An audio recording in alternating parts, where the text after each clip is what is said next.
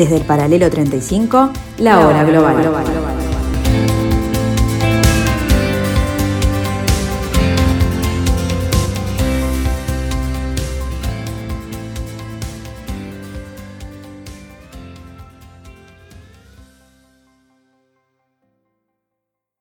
Hola, hola, hola, muy buenas tardes amigos, bienvenidos a este jueves 7 de octubre del año 2021, aquí en el paralelo 35 y como dice nuestra presentación en el 1170 AM, eh, en esto que hemos dado a llamar la hora global.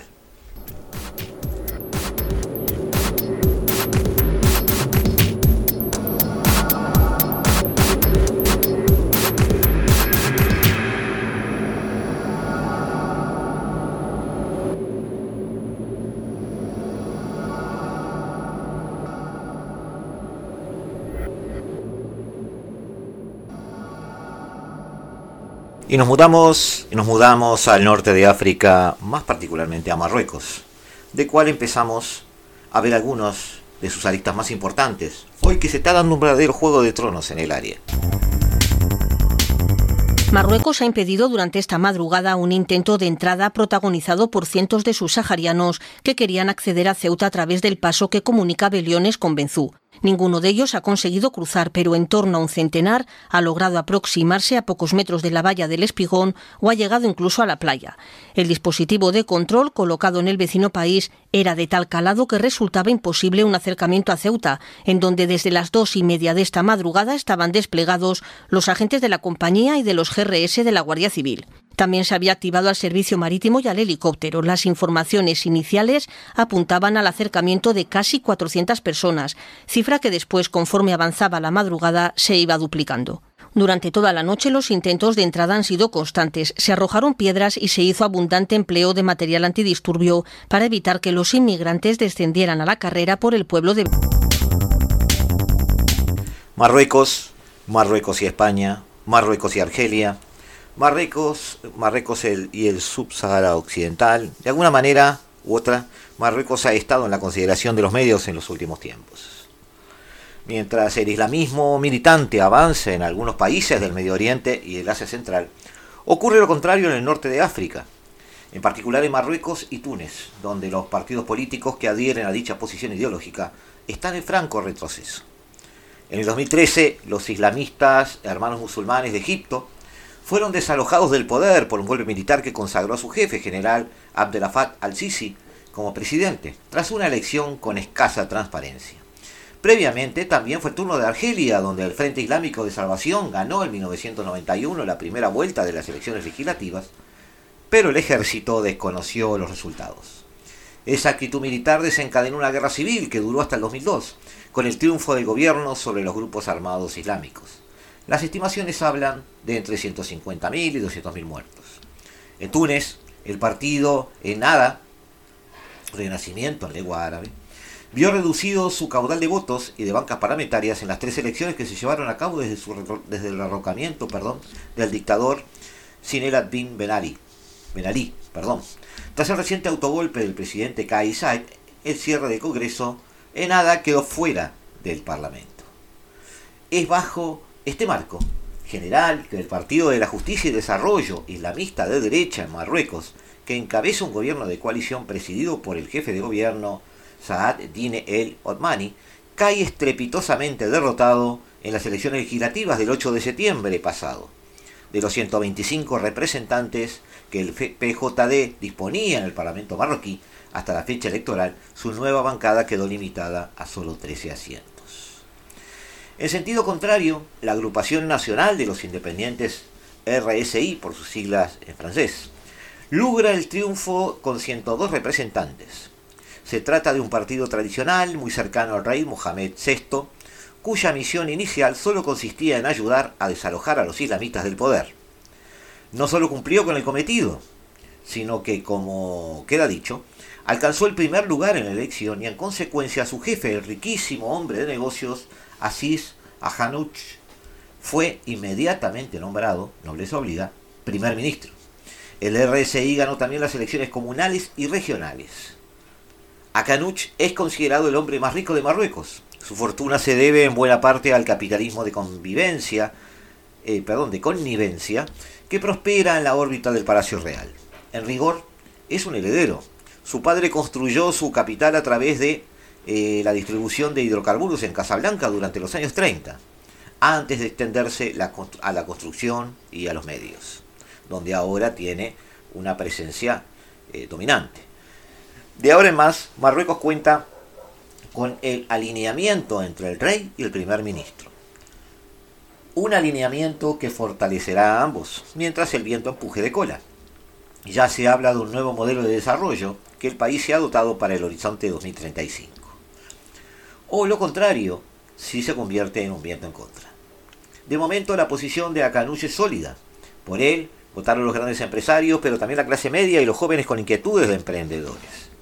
En síntesis, las fuerzas vivas de la sociedad marroquí, como venía destacándose desde el 2016, la figura de Asís Akanuch, ministro de Agricultura desde el 2007 y figura clave en las tres últimas legislaturas, ha venido creciendo y creciendo en forma consistente. Ha obtenido una triple victoria en las elecciones parlamentarias, municipales y regionales, celebradas, como ya dijimos, este 8 de septiembre.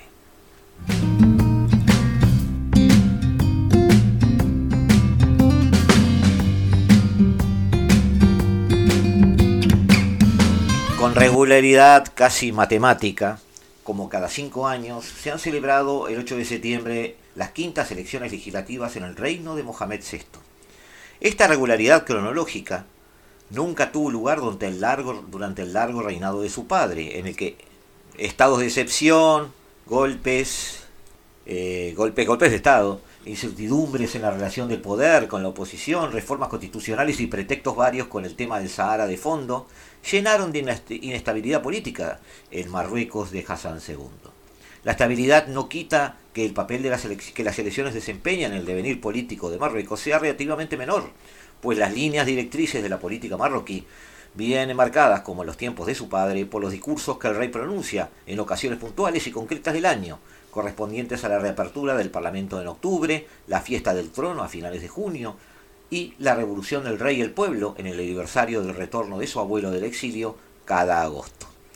Las elecciones desde las legislativas del 2002, las primeras desde la intronización de Mohamed VI, se celebran con cierta limpieza y un amplio margen de libertad, con campañas electorales competitivas, sin el intervencionismo excesivo de la administración que siempre dominó, con la sombra de amaños y falsificación de resultados durante el reinado de Hassan II. Sirven para indicar el partido al que corresponderá organizar una coalición con mayoría estable, pero siempre bajo la vigilancia del Consejo Real, también conocido como el Gobierno en la Sombra.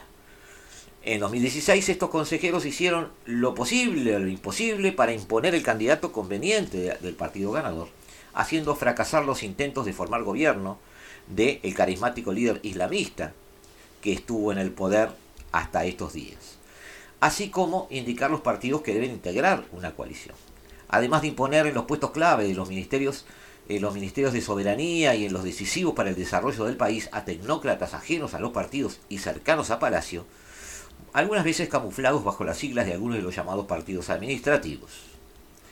El resultado eh, era un resultado anunciado. Eh, aunque el resultado de RNI en las legislativas de 2016 habían sido modestos, con solo 37 diputados en aquel momento, ocupando el cuarto puesto, se sabía, se veía venir eh, que Palacio lo iba a llevar de la nariz hasta el triunfo esta vez. Los índices de participación en este tipo de elecciones oscilaban en el caso de Hassan, el anterior monarca, en porcentaje muy alto. Sin embargo, el monarca actual muestra porcentajes que oscilan en torno al 50% en las municipales y en las legislativas. Incluso se puede citar el caso del 2007, donde se estuvo por debajo de ese umbral. El año y medio de pandemia ha sido costoso para el empleo y la economía, con una caída del PBI del 7% en el 2020 y una escasa recuperación en lo que va del 2021, a pesar de un buen año agrícola. Todo ello ha dejado un pesado balance, si bien desde el punto de vista sanitario, Marruecos ha logrado un destacable nivel de vacunación por delante de otros países de la región pero el aislamiento al que el país se ha sometido todo tiempo cerrando sus fronteras ha tenido sus consecuencias en el descenso del turismo, incluido de más de 3 millones de marroquíes residentes en el exterior. En el plano internacional, Marruecos recibió un espaldarazo notable con la declaración del presidente estadounidense Donald Trump reconociendo su soberanía marroquí sobre el Sahara Occidental en diciembre del 2020, como contrapartida a la adhesión por parte de Marruecos a los acuerdos de Abraham con el establecimiento de relaciones plenas con Israel. Esto último pudo haber tenido cierta repercusión sobre el resultado electoral, ya que un sector de su electorado vio con malos ojos la medida.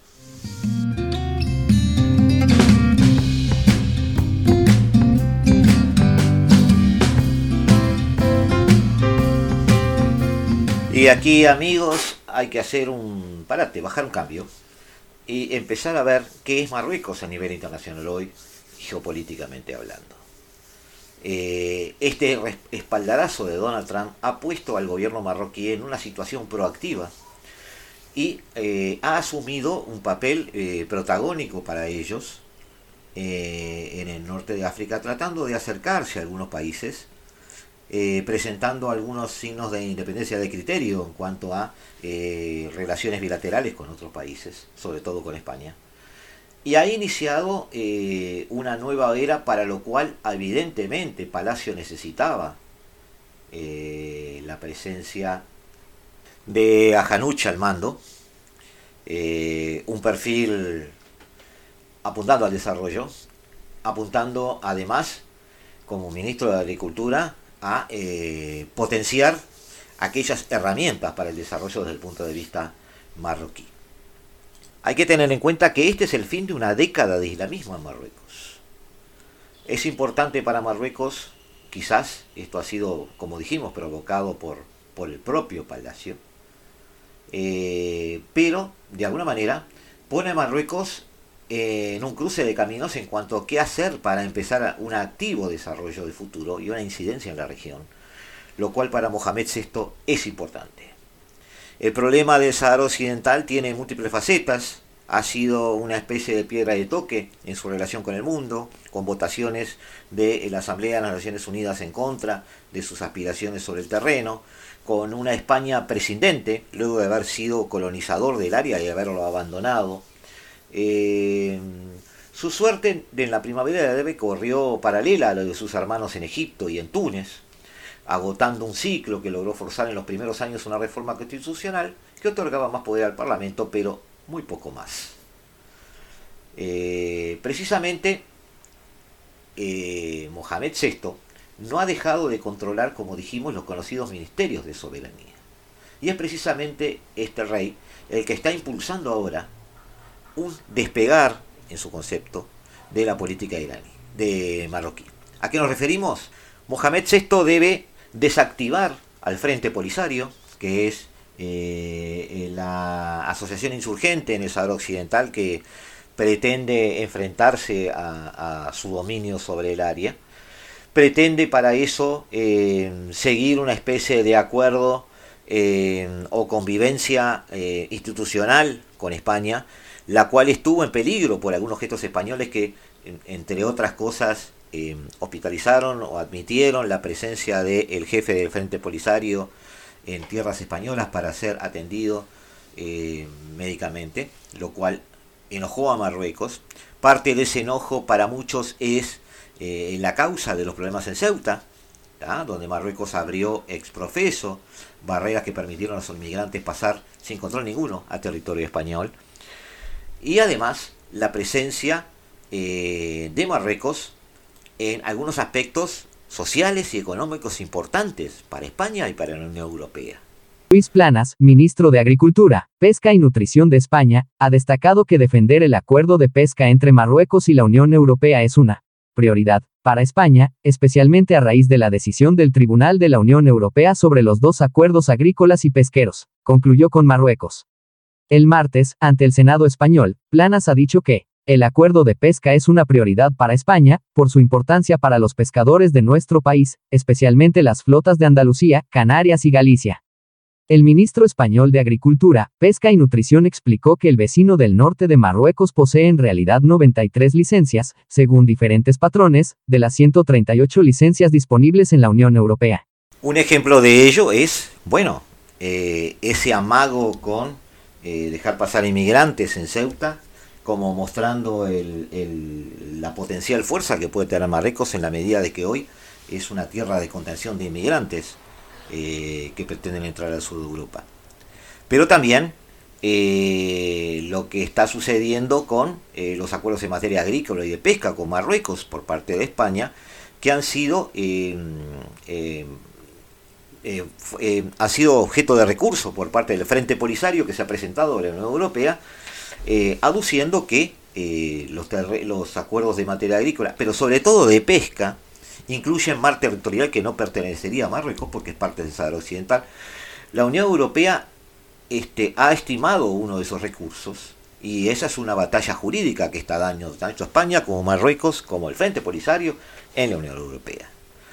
Pero también la función que ha cumplido Marruecos, que es eh, inocultable, en cuanto a eh, la seguridad nacional eh, propiamente dicha de la propia España, y para eso es importante la buena relación entre ambos países.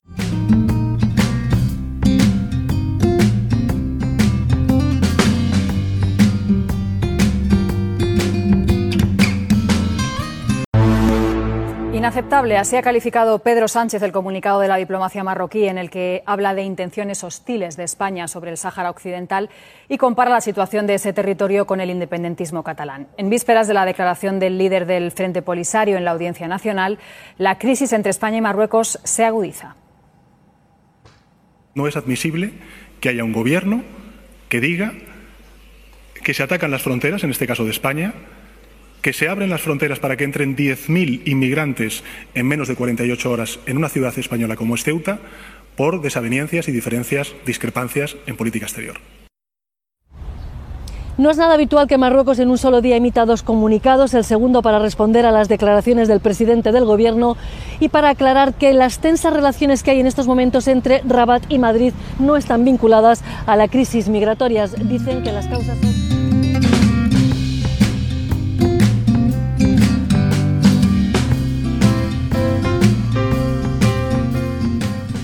Hay entonces sobrados motivos en el menú para preocuparse por la relación entre Marruecos, la Unión Europea, España y eh, todo esto a un ritmo acelerado por el cual el gobierno marroquí ha decidido eh, apretar el acelerador en cuanto a desarrollo, en cuanto a ponerse las pilas, en una industrialización, sobre todo en las zonas costeras del país, y eh, también buscando una serie de inversiones a través de un primer ministro eh, catalogado para ello, eh, capacitado para ello, debimos decir.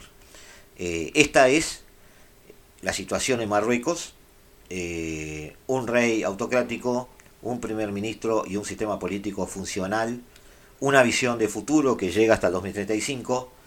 Cruzaremos ahora la frontera, dentro de unos minutos nos volvemos a ver aquí en el 1170M de vuestro dial, en la hora global y veremos qué pasa del otro lado de la frontera para empezar a tratar de ordenar este desorden que no es mundial, es regional en el norte de África con vista al Mediterráneo.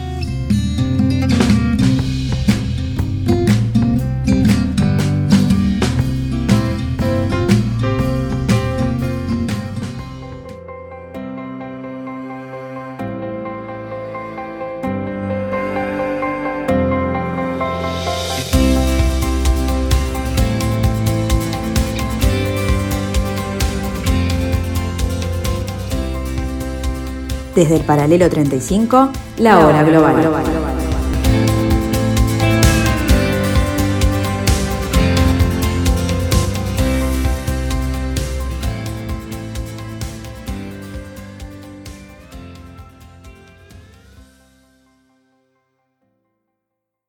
Los aviones de guerra franceses ya no pueden utilizar el espacio aéreo de Argelia, aunque no se ha hecho ningún anuncio oficial, París recibió el mensaje después de que rechazaran a dos de sus aviones.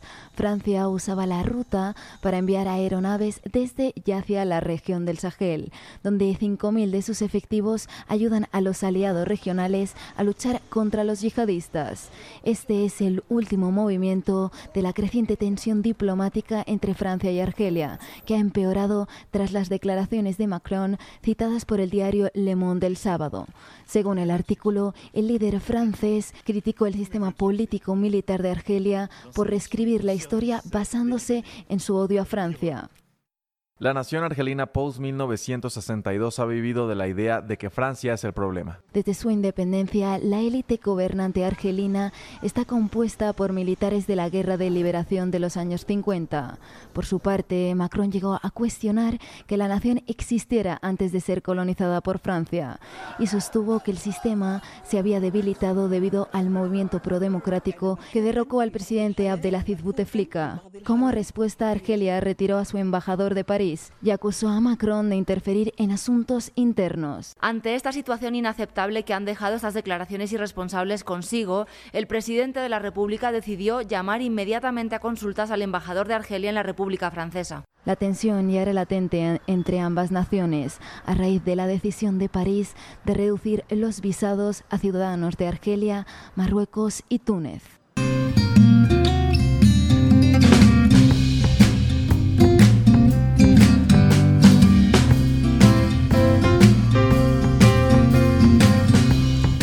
Argelia es desde hace tiempo, desde que logró su independencia eh, de la colonización francesa, eh, otra de las eh, joyas preciadas del norte africano, un país potencialmente con un desarrollo al alcance de la mano bastante envidiable, sobre todo teniendo en cuenta su amplia disponibilidad de recursos de hidrocarburos y recursos naturales en general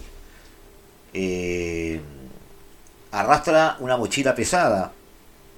Su pasado como colonia lo persigue en su imaginario, pero también en su presente.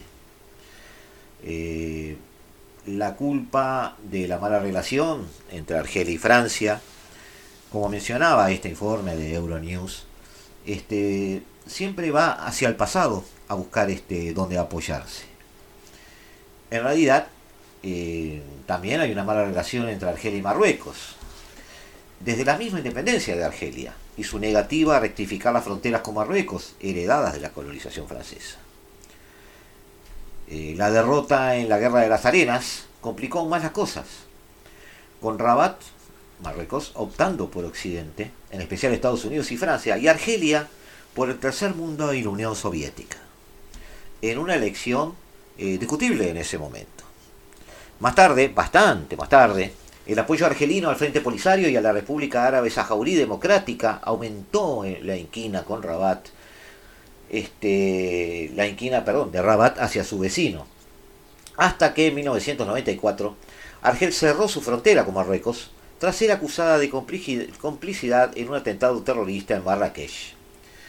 27 eh, años más tarde, esa frontera sigue cerrada impidiendo que prospere la unión del Magreb árabe, que podría haberse convertido en un buen interlocutor para la Unión Europea.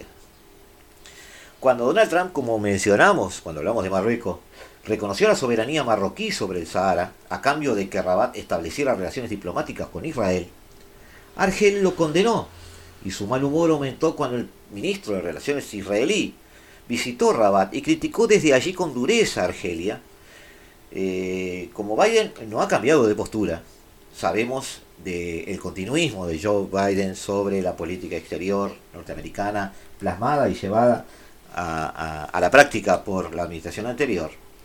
Como no cambió de postura, decíamos, Marruecos se siente fuerte y eso le llevó a cometer el error de pelearse primero con Alemania, después con España, como lo hemos relatado por el incidente Ceuta, con la pretensión de que siguieran los pasos de Estados Unidos. Como bien vimos, esa apuesta falló. Europa mantuvo cierta independencia, Alemania en particular, de la mano de Angela Merkel, mantuvo una cierta eh, identidad frente a los eh, requerimientos de Biden, primero en un G20, luego en un G7, y se decidió aprovechar la debilidad de su vecino entonces con un régimen con muchos problemas internos contestado, contestado por manifestantes desde hace un año para presionar también a Algeria, estamos hablando de Marruecos, ¿no? Hasta que este país se ha vuelto eh, se ha revuelto cortando las relaciones diplomáticas e impidiendo el sobrevuelo de su territorio, de su territorio por aviones marroquíes. Eh, pero más aún, Argelia acaba de aumentar la apuesta.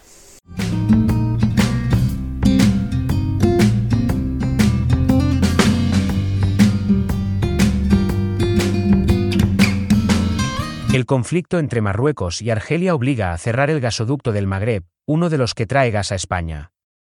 Comenzamos con el vídeo. Aunque el suministro de gas argelino a España está garantizado, no es una buena noticia que las relaciones entre los dos países magrebíes, Argelia y Marruecos, no hayan llegado a buen puerto.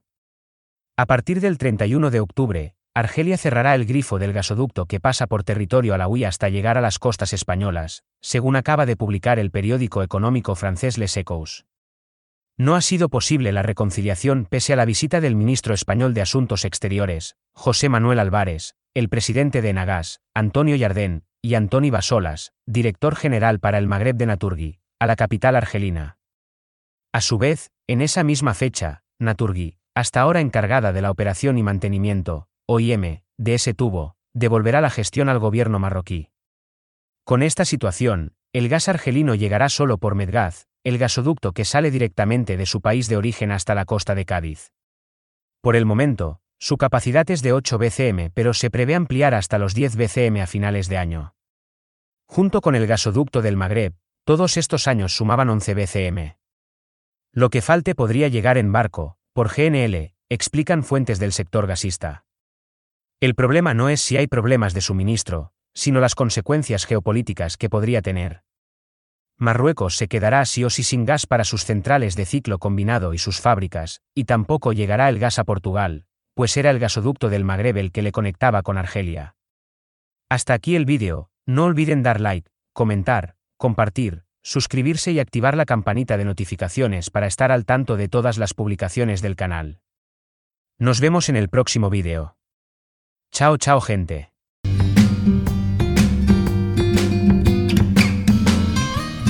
El gasoducto del Magreb, que se llama gasoducto Magreb Europa justamente, atraviesa 450 kilómetros de territorio marroquí y es fruto de un acuerdo entre España, Argelia y Marruecos, oportunamente.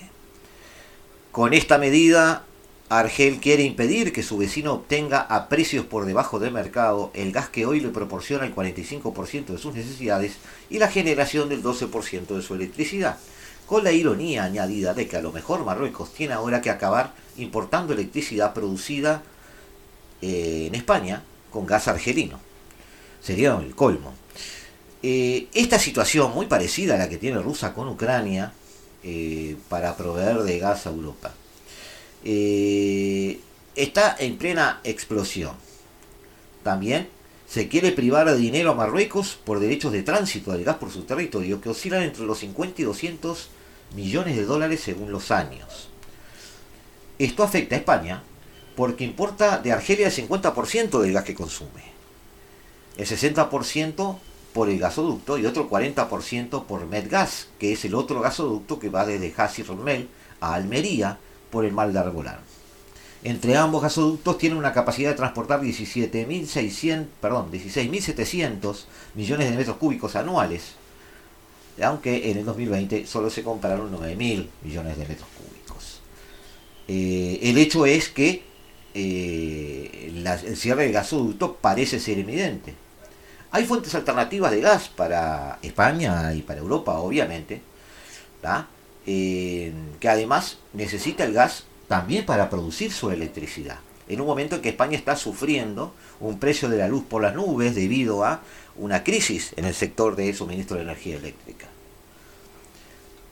Por esto es importante y es estratégico para España tratar de mediar en esta situación que atraviesa Marruecos y Argelia, derivados a su vez de la situación interna de Argelia, también un gobierno eh, de caracteres autoritarios, pero además eh, en medio de revueltas regionales, con presencias estudiantiles en las calles, y eh, una inestabilidad social y política que amenaza con, antes de fin de año, tener novedades en este terreno que nosotros, por supuesto, vamos a seguir.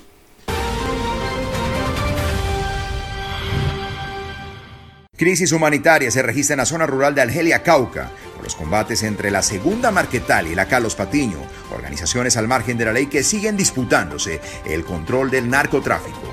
los corregimientos de Puerto Rico y el Sinaí.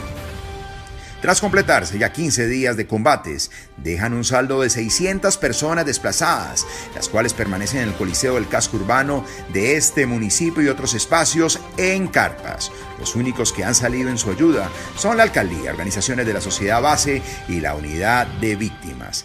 En estas zonas afectadas por el recrudecimiento del conflicto armado, aún hay familias que no han podido salir de sus viviendas.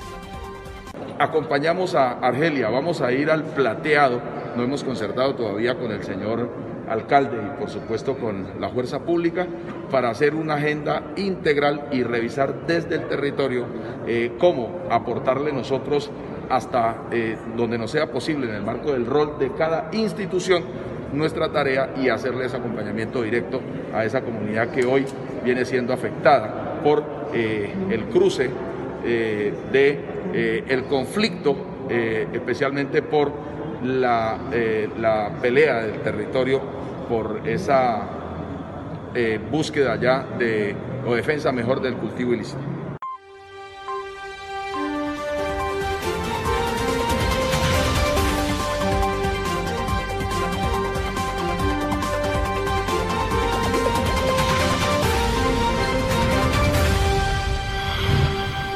Argelia, amigos, desprendiéndose de sus mochilas históricas, eh, plantándose frente a Francia, a quien llama a eh, descolonizar su propia historia. Esas fueron las expresiones eh, del ministro de Relaciones Exteriores, la, perdón, la, la MAMRA, Raptal Lamarra le pide que se libere de actitudes vinculadas a la lógica incoherente de la supuesta misión civilizadora de Occidente, en un discurso que pareciera ser eh, una revalidación de, de los discursos sesentistas de tercera vía o movimientos de no alineado frente a las potencias, pero que de hecho, en este terreno en particular, y teniendo en cuenta además este, las eh, las declaraciones de Macron, que hizo referencia a, a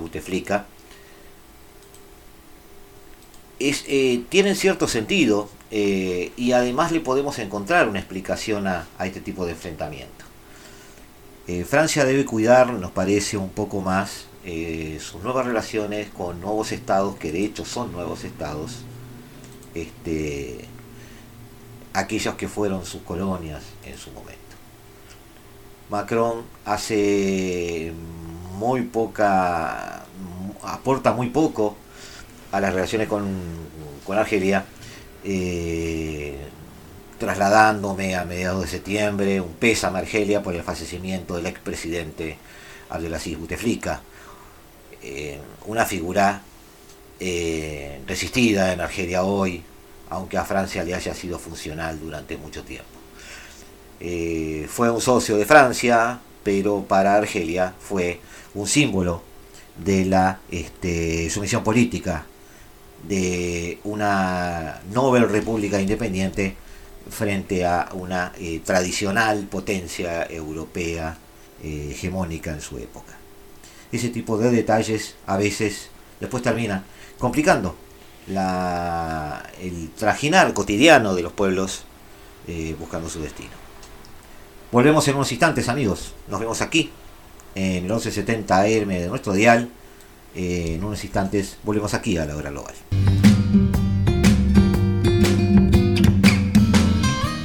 Desde el paralelo 35, la, hora, global.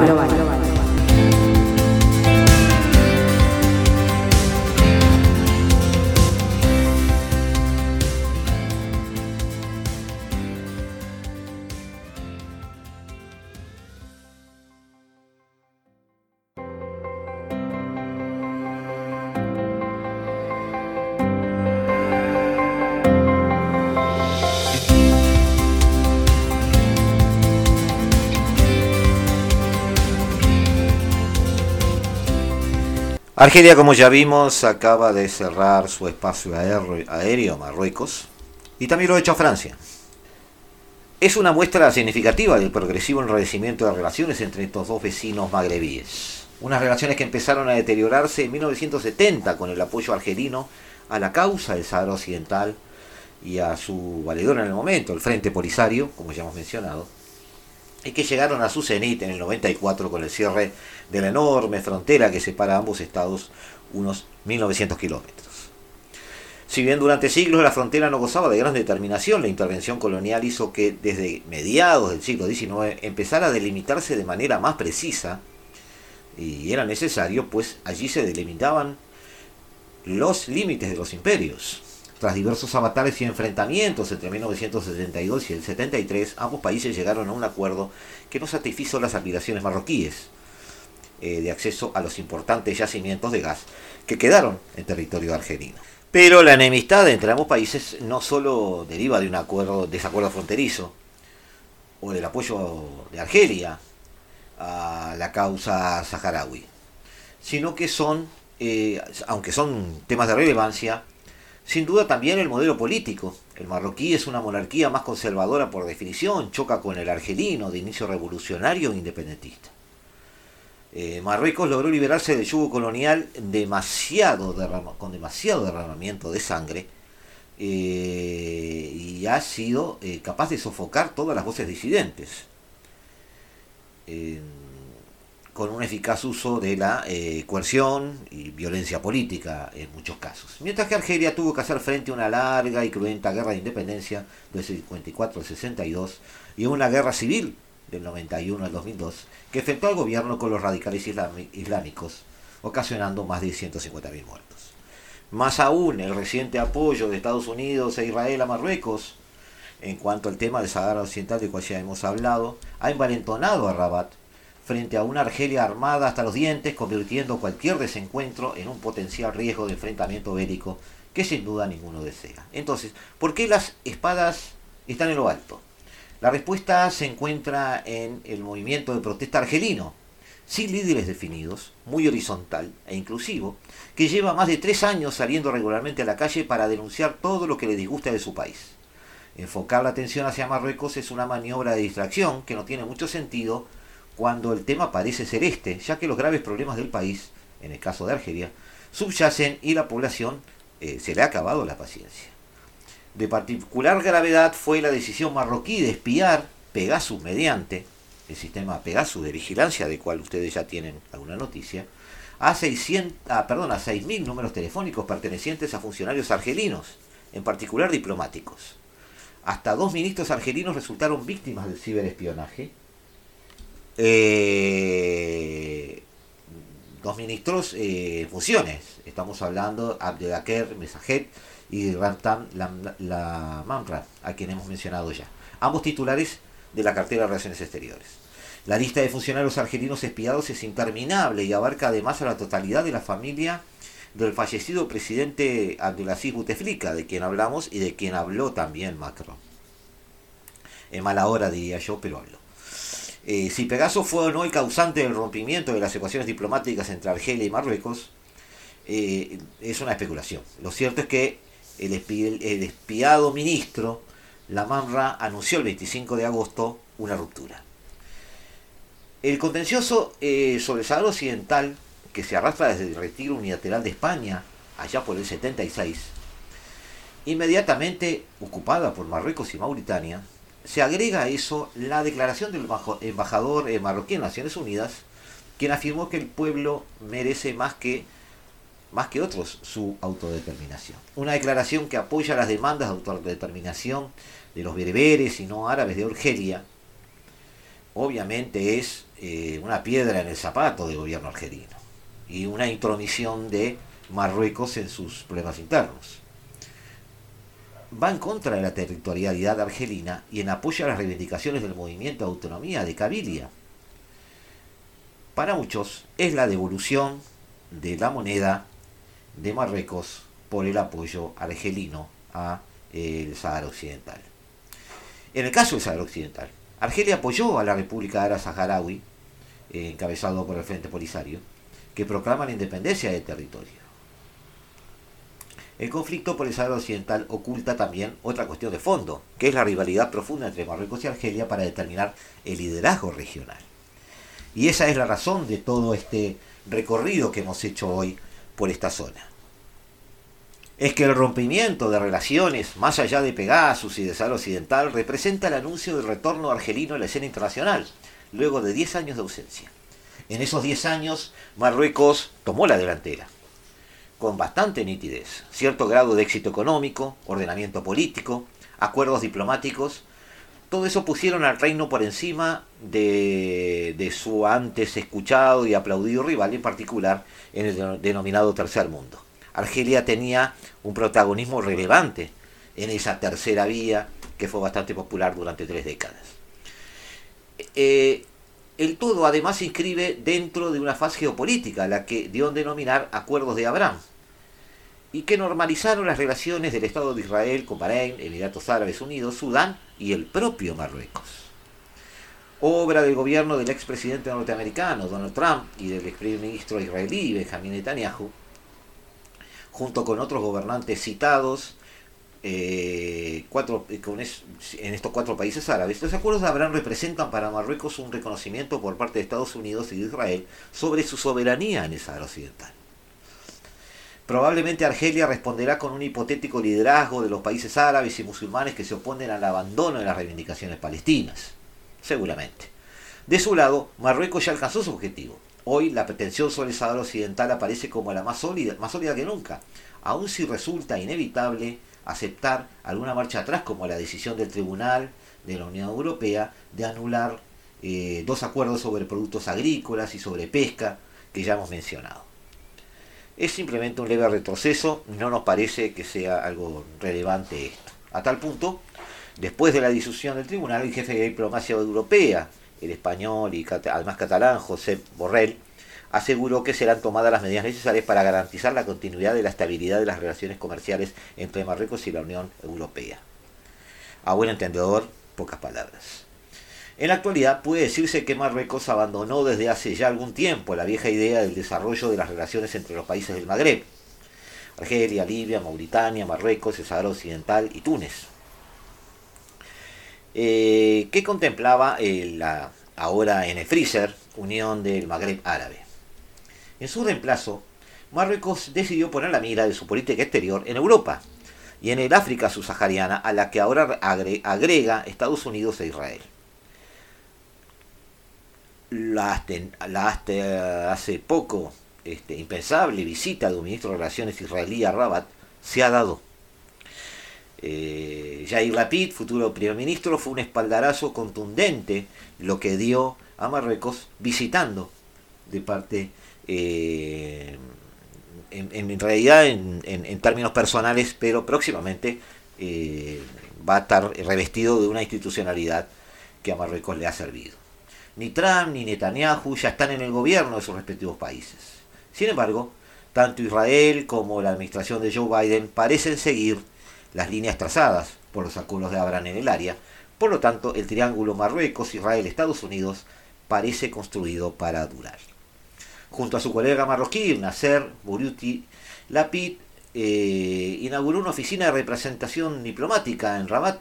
15 días antes eh, arribó, eh, como dijimos, proveniente de Tel Aviv, el primer vuelo comercial directo con turistas israelíes para visitar Marruecos.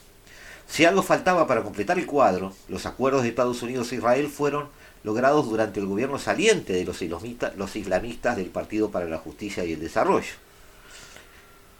el gobierno que dijimos acaba de perder las elecciones.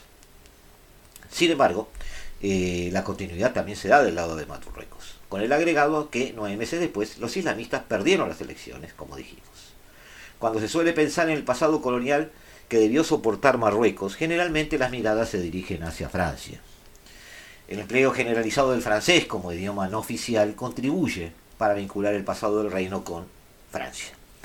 Pero más allá de la pretensión alemana, que en algún momento casi genera en guerra a principios del, siglo XX, Marruecos fue dividido en realidad entre dos potencias coloniales, Francia y España.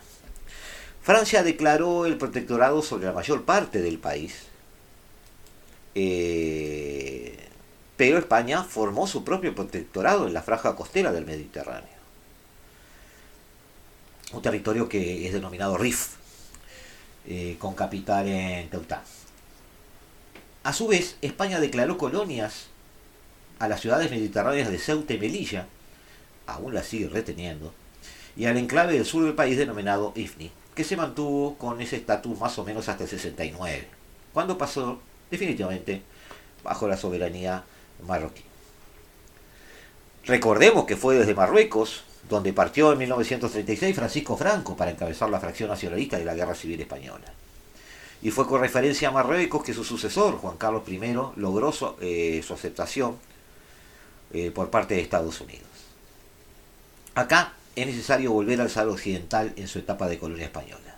Muy rico en fosfatos, el yacimiento eh, de Bucra es el más grande del mundo, movió el interés de Estados Unidos para mantenerlo en órbita del mundo capitalista ante las dudas que sembraba respecto al movimiento independentista Frente Polisario.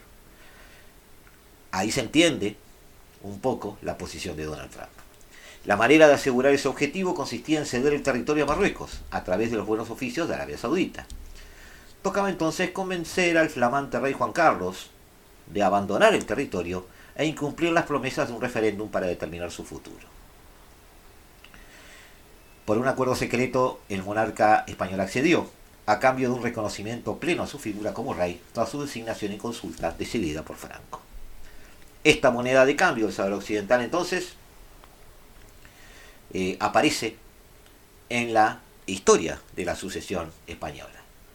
Pero las controversias y los pactos hispano-marroquíes no se limitaban al pasado. Hoy Ceuta y Melilla constituyen un problema en razón de su estatus como partes integrantes del Reino de España y por ende de la Unión Europea, aunque están enclavados en la zona eh, costera del Mediterráneo. En mayo del 2021, este mismo año, más de 8.000 marroquíes rompieron las alambradas e ingresaron ilegalmente en Ceuta. El hecho generó acusaciones mutuas. Del lado español, por el aliento que recibieron los migrantes por parte de funcionarios del reino. Del lado marroquí, por la atención médica que recibió en Zaragoza, como ya dijimos, el jefe del Frente Polisario, Brahim Gali. Es decir, atiendes a mi enemigo, abro las puertas de 8.000 marroquíes y vemos quién de los dos eh, tiene más fuerza. Hoy resultan escasos los marroquíes que cuestionan una monarquía, con el rey Mohamed VI al frente, que ya describimos en el primer tramo de nuestro programa, que se ha demostrado bastante inteligente en el manejo político y que además ahora se ha sacado de encima el islamismo radical.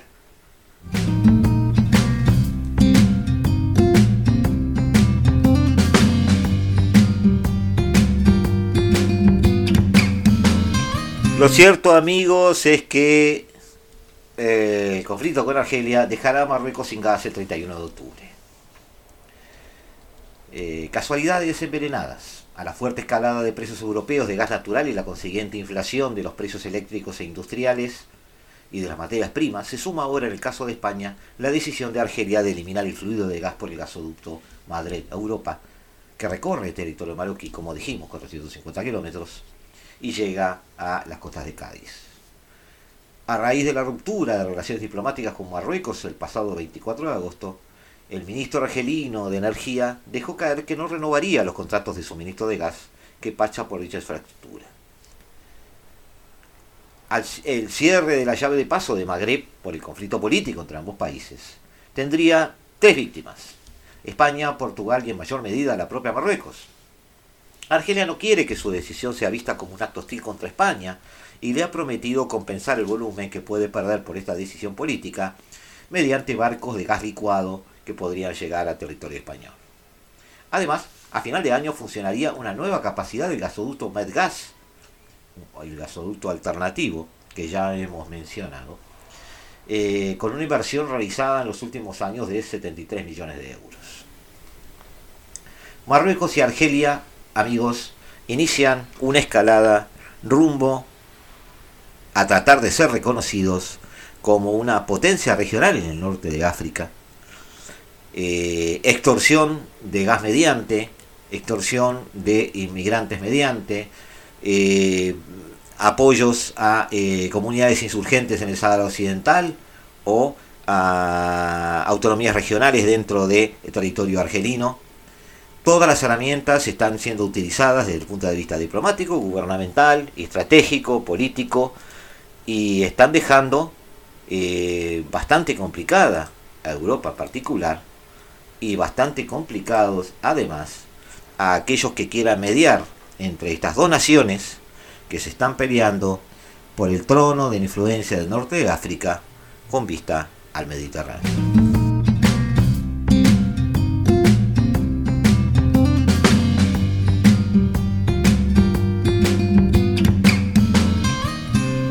Debemos dejar los amigos en esta tarde de Radio Mundo, en esta preciosa tarde de el 1170 AM de vuestro dial. Los dejamos en las mejores manos, en las mejores, este, las mejores palabras de análisis para la mejor música del mundo en mano de Eduardo Rivero en Se hace tarde, donde ustedes tendrán el placer de acceder a esas melodías que tanto significan en nuestras vidas, en nuestros recuerdos, pero también en nuestro presente. Los dejamos de nuestra parte aquí en la hora global, en el 1170 AM, como recién dijimos, de vuestro dial, aquí en el paralelo 35, donde cada martes y cada jueves estaremos a las 15 horas tratando de identificar con ustedes qué cosas se pueden entender de este nuevo desorden mundial. Semana que viene les prometemos, como dijimos, una vuelta hacia el Pacífico, que queríamos empezar hoy, pero no va a ser posible, eh, un giro hacia ese nuevo centro de poder que es el estrecho de Malaca y quizás análisis país por país del área que va a ser el área de influencia de la geopolítica mundial en las próximas décadas de la mano de eh, el imperio del medio, China. Desde el paralelo 35, la hora global.